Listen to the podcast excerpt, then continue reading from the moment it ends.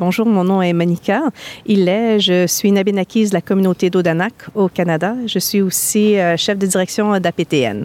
Et vous êtes ici dans le cadre des festivités marquant les 10 ans de la chaîne de télévision aborigène d'Australie, NITV.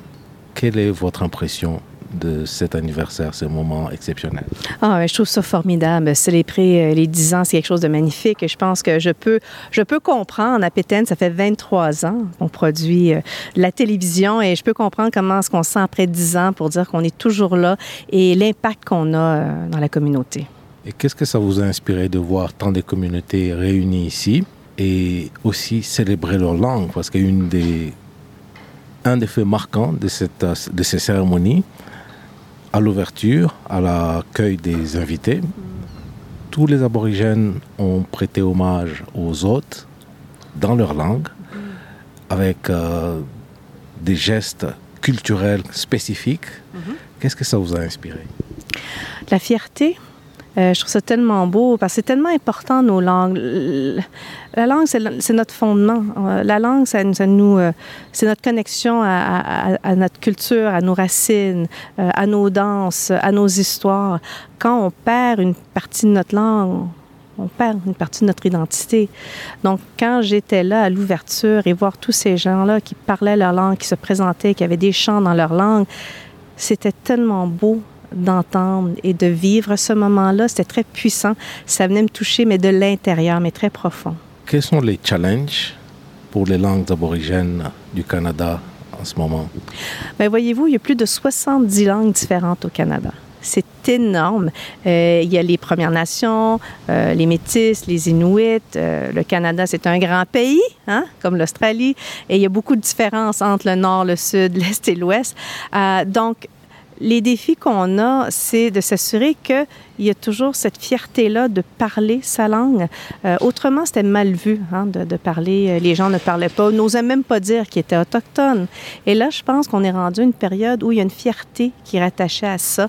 On le dit, on est fier, on veut apprendre plus sur notre culture, réapprendre notre langue. C'est un processus qui se passe présentement au Canada et ça à tous les niveaux, où ce sont les Autochtones qui, nous, on décide de prendre euh, le leadership et d'aller au-devant de tout ça et prendre des initiatives pour le faire pour nous, pour nos communautés, pour les générations futures.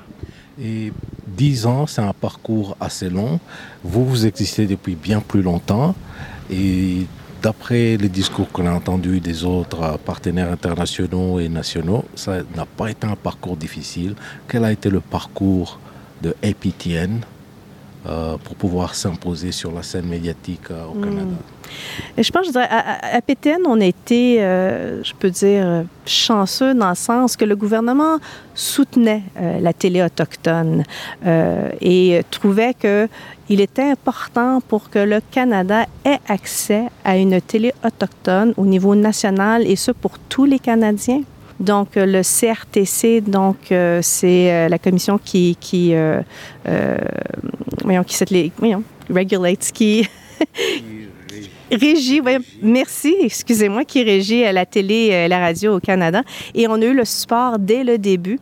Et ils ont approuvé un modèle qui a été jamais vu. Il y a 23 ans, c'était d'avoir une télé qu'on dit obligatoire, c'est-à-dire que tout Canadien, Canadienne qui s'abonne au câble recevait APTN dans le câble de base et le CRTC pouvait fixer un, montant, un, ben, montant d'argent que le, le, réseau allait recevoir. Donc, présentement, APTN reçoit 35 sous par abonné par mois.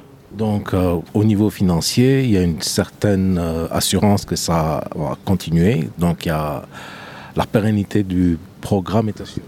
Pérennité, oui et non. On voit qu'il y a une diminution, n'est-ce pas, des gens qui sont câblés. Euh, depuis quelques années, on voit une diminution de 3% dans nos revenus. Là, ça commence à nous affecter parce que les gens consomment euh, plus en ligne et s'abonnent au Netflix de ce monde. Alors, on est en train de, perdre euh, de nos auditeurs à ce niveau-là. Donc, on essaie de voir de quelle autre façon on pourrait mieux financer le réseau. Et avant de nous quitter, un mot de la fin. Écoutez, ce que je vais dire, je trouve que que ce soit NETV, APTN, je veux dire, il faut consommer le contenu on fait du contenu. Du contenu, c'est du contenu. Du bon contenu, c'est du bon contenu. C'est pas parce que c'est produit par les Autochtones que c'est pour les Autochtones uniquement. Alors, prendre le temps de regarder, d'écouter, d'apprécier, euh, faire, faire ce geste de plus, ça fait juste aider et encourager soutenir l'importance qu'on accorde au premier peuple des continents.